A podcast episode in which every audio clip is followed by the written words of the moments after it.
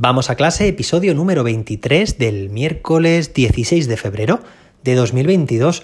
Hoy se celebra el Día de los Amores Imposibles. Sí, hoy, bueno, pues este día contrasta muchísimo con el que celebrábamos antes de ayer, el Día de San Valentín. Y además este día, el de los Amores Imposibles, me recuerda muchísimo a uno de los cuentos que leo a mi hijo por las noches, que se trata de un muñeco de nieve que se enamora de una chimenea, ya sabéis, lo caliente que, están, con fuego, ¿no? Y bueno, pues el amor es recíproco entre ellos, pero en la medida en que el muñeco de nieve se va acercando a la chimenea, a su amor, pues evidentemente se va, se va derritiendo, se va deshaciendo hasta que al final desaparece. De ahí que me recuerde a, a lo que es un amor imposible. Bueno, hoy vamos a hablar en este episodio sobre situaciones complicadas, ¿no? Como, como este caso, en concreto sobre el dilema del prisionero, como habrás visto en el título de este episodio.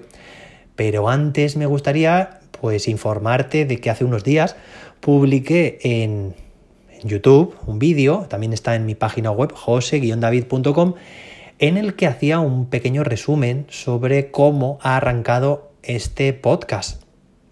Es decir, después de una semana tras su publicación, tras su anuncio de que, de que había creado este podcast, pues he hecho un repaso de, cuál ha sido su, su, evolución.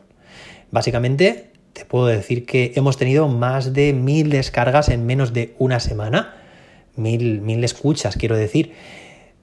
Por lo tanto, hay muchos y muchas docentes que, que están ya bueno, siendo acompañados a sus clases por este podcast o bueno, o escuchándolo cuando, cuando quieren o pueden. Así que muchas gracias por, por escuchar este podcast y espero que a ti también te esté acompañando en lo que estés haciendo.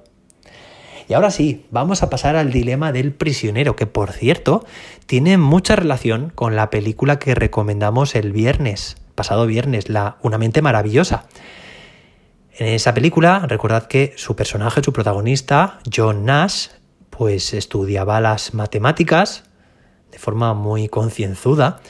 Y bueno, pues dentro de las matemáticas hay una disciplina que es la teoría de juegos. De hecho, sale en la propia película el dilema del prisionero, la, eh, esta teoría de juegos, ¿no? En la que él, en la vida real, porque sabéis que es un caso basado en hechos reales, aportó mucho a esta teoría de juegos. Mira, la teoría de juegos tiene mucho que ver con el aprendizaje cooperativo, con la interdependencia positiva que tienen unos alumnos con otros.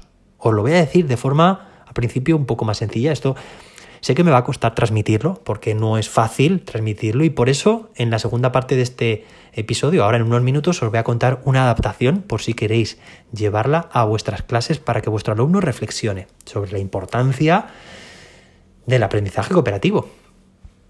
Mirad, el típico problema o dilema del prisionero es el siguiente. Os voy a leer el enunciado.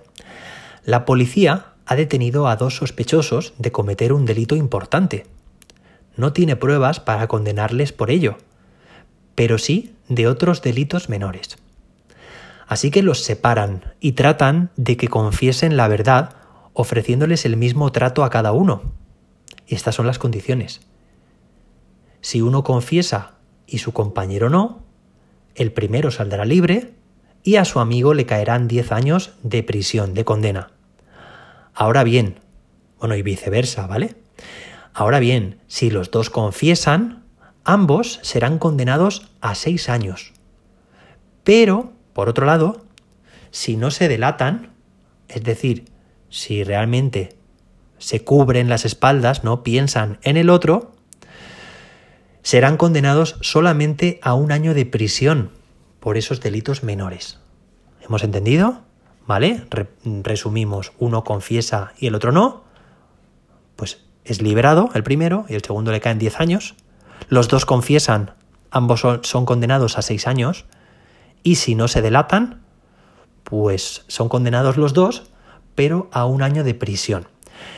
En este caso, a ver si lo pensamos muy bien, en realidad lo podemos llevar a cabo este mismo problema a nuestras aulas, ¿vale? En función de la edad de nuestros alumnos, sobre todo alumnos un poco más mayores, está claro que si lo piensan bien, la mejor opción para los dos es permanecer callados, claro, porque de esta forma, pues solamente podrán ser condenados a un año de prisión, pero lo tienen que hacer los dos, los dos quedarse callados. Sin embargo, es una decisión arriesgada, porque si el compañero le traiciona, es decir, si yo me quedo callado, pero el compañero le traiciona, pues por callarse va a pasar mucho tiempo en la cárcel, va a pasar seis años, perdón, va a pasar diez años en la cárcel.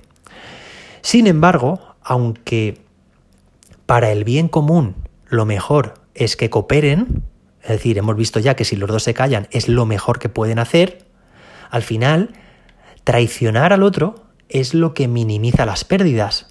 ¿Se entiende, no? Porque ofrece la posibilidad de salir libre, es decir, eso es lo mejor que te puede pasar, salir libre, no tener ni un año de condena, o en el peor de los casos, de tener una condena menor si el compañero también confiesa, ¿vale? Que sería la condena de seis años, pero no la de diez. Es decir, que si confiesas, puedes tener o cero o seis años. Pero si te callas, puedes o tener 10 años de condena si el otro no ha hablado, o bien tener un año. ¿Veis? Entonces, fijaos, porque aquí hay dos objetivos. Por una parte, salir ganando tú, como, digamos, de forma individual, ¿vale? Mirar solamente por ti y tomar una decisión egoísta. Y por otra parte, que sería la mejor opción, la mejor opción para el grupo es pensar precisamente en eso, en los demás, simpatizar, ¿no? Y en eso se trata la teoría de juegos y este dilema del prisionero. Si los dos cooperan y se quedan callados sin traicionar el uno al otro, saldrán ganando porque solamente serán los dos condenados a un año cada uno. Pero vamos a verlo con otro ejemplo que creo que se puede adaptar mucho más a la realidad de nuestro alumnado. Imagínate que, bueno, que como docente planteas a tus alumnos una pregunta que se puede responder de forma anónima. Dices, tienes la oportunidad, esto te, te, diriges a tu alumnado, de conseguir puntos extra en la nota de tu trabajo final.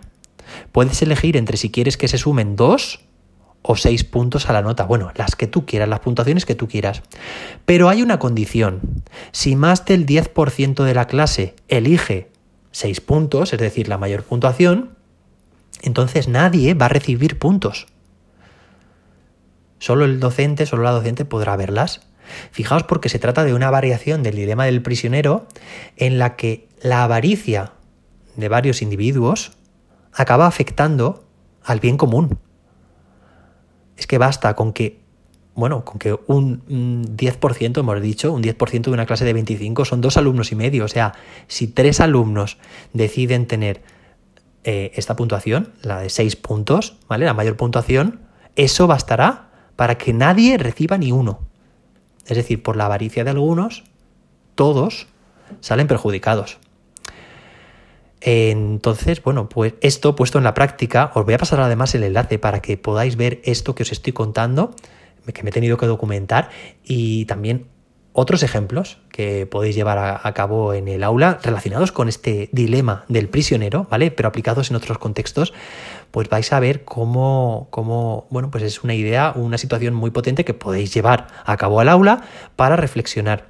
Y bueno, en concreto, pues en los estudios que se llevan a cabo, según aquí aparece pues en, este, en esta web, desde donde he sacado la información y que os dejo las notas del episodio para que podáis consultar, pues dice que eh, este profe o esta profe, no sé, dice que lleva eh, muchos años haciendo esta misma, planteando esta misma situación al su alumnado y no ha repartido puntos ningún año.